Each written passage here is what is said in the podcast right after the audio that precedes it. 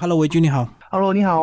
我们来介绍二马。先前我们就是已经有聊过，就是我们做过的一些名著作家，像是鲁迅，然后老舍的一些作品，然后我们谈到骆驼祥子，然后谈到老张这些，呃，比较严肃的作品，然后我们读到很多老舍，呃，对于当时国家，对于当时社会。的一些忧心跟感慨，然后他觉得很重要的地方，就用很重要的笔它写出来。那二马其实是他相对一个比较实验性，其实他还是在讲社会上他觉得就是有问题的事情，但是他像用一种相对比较讽刺，应该是说相当讽刺的笔法去写啦。好，那这本书的背景其实跟他游学英国有关系啊。对。我们其实有做过，就是鲁迅，然后鲁迅也是留学日本，但是鲁迅在日本的教训是说，哇，他看到就是在日本的中国人怎么样表现，觉得说哇，这个国家还是很有问题的，但是老舍到。他在留学期间，他反而是透过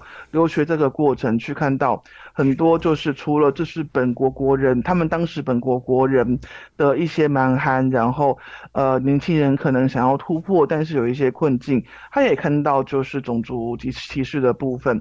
像在这部作品当中，他虽然是笔触是很诙谐，但是也可以看到他认为当时的外国人就是觉得说啊，你中国就是落后的，就是呃没有文化的，所以我们。保护你的方式就是侵略你，就是把你关起来。而且这句话是出自一个牧师之口，所以在这一部分就可以看出说，老舍虽然我们其实我在做老舍的书的时候，我认为他的笔锋是比鲁迅相较之下比较没有那么尖锐，但是多做几本之后就发现说不对，他的笔触不是不尖锐，而是他用一种转一个弯的方式来告诉你说这些事情是很不对的，为什么会有这种这些事情发生，就比较隐晦的。他会转一个弯，然后跟你说：“哎，这不是真正发生的事。”但是我们我们大家看到他后来描述就知道，这件事都实际发生过。那因为他已经讲了，他觉得不是，呃，他已经讲了，这个是故事，它不是实际发生的事，所以他就可以把那些尖锐再更清楚的描绘出来。就是包括哦，他写蛮憨的部分，就是写一对父子，当然就是一个比较传统的笔法，是说爸爸是比较呃年长，然后比较就是固守于哎过去的规矩，过去的。的习惯跟一些比较老派的想法，比如说你一定要听我的，就算今天到了英国，呃，你懂得比我多，然后甚至他因为这对父子他们是在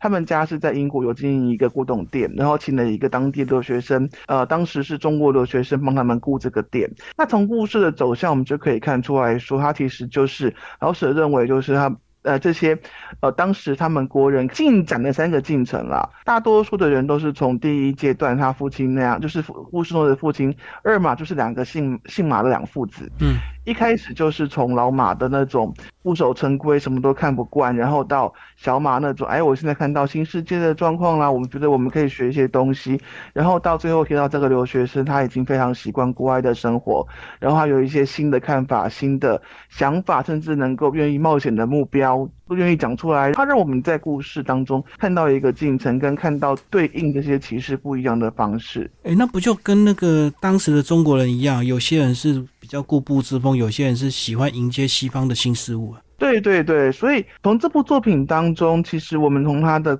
小说名称就知道二马，他的二马其实是两一对姓马的父子，老马跟小马。那他在故事当中其实是有三个主要的中国人，一个是二马嘛，老马、小马跟一个他们当地的留学生，都是帮马家经营他们当地的古董店的人。那看这部小说的时候，会觉得说，我们也介绍过老舍，他是一个正在满清，然后经历过民国，然后在民国的时候经历到抗战、抗日，然后二次大战，一个好像国家快要又他已经亡国过一次的人了，好像仿佛又要亡国到第二次，然后后来没有，再后来再进展到中华人民共和国的状况。那他在这部小说当中，我们也可以看到他对当时。呃，他们国人的一些期待，跟他看到的，他觉得，嗯，这样子也不，嗯，实在是不太好的现象。就像老马、小马跟留学生这三个人，其实就是他对于当时他们国人的一些表现的一些觉得这样不好的地方，让老马身上呈现出来的比较封闭、比较蛮憨的做法，然后无论如何你都要听我的，即便你可能是对的，你也要听我的。小马可能就是哎，稍微有接触到一点国外的文化，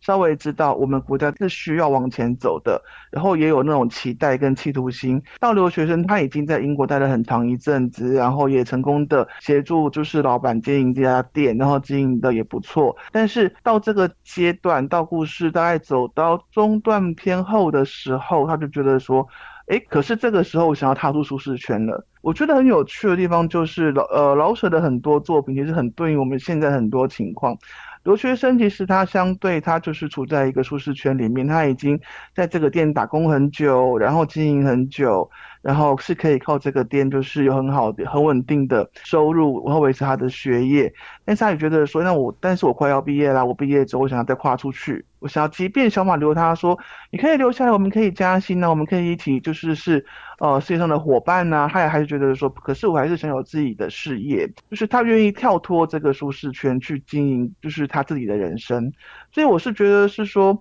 老舍对当时的。他们的国人对当时中国人是有很多期待，有嗯，他有很多埋怨啦，他有很多觉得说这个不好，那个不好，你们都碰到外国人这么欺凌你们，就是明目张胆的歧视你们，你们都还是可以自欺欺人。但是他又觉得说年轻世代是有希望的。他们已经看到，就是呃进步的一些东西，然后可以再学习，然后只要透过就是接触到更新的概念、更新的思想，就可以往前再跨出一步，有更好的未来。在你们介绍提到说，其实这本书它是有所谓的英式幽默，又结合精味。这句话是不是稍微提一下？对，因为其实老舍我们在编这本书的时候，其实也不只是这本书。我们在编这一套老舍丛书的时候，我们做了一个就是嗯比较有一点麻烦的做法，是说我们尽量保持老舍在用字方面的一些习惯，然后他是比较属于北京北京腔调的习惯，因为北京有他们自己的腔调嘛。我们当时一起合作的编辑也说，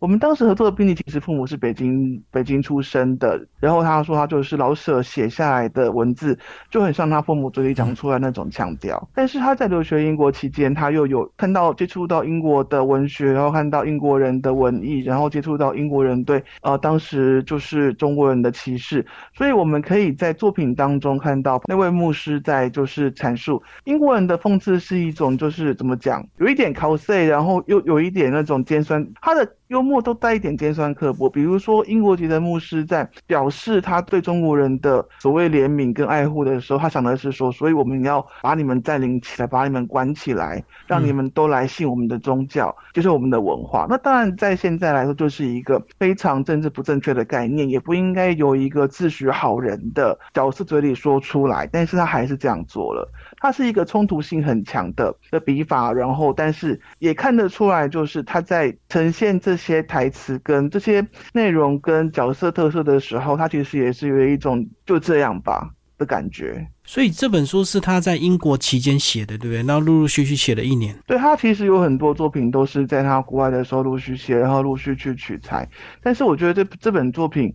这是他实验性很强的作品啦，就是。他的每一个角色其实是有很强的、有很强的舞台性，就是他是他好好的改变一下，他就是一个很好的舞台剧。然后每个人的台词都很夸张，就是像他爸爸去示爱的时候，台词也很夸张。然后房东太太的那种担心也很夸张，所以我觉得他是一个就是一次已经有一点舞舞台剧剧本的感觉。然后后来他又写了茶馆，茶馆就真的是剧本了。好，谢谢维军为我们介绍二嘛，然后老舍作品好用啊，出版，谢谢。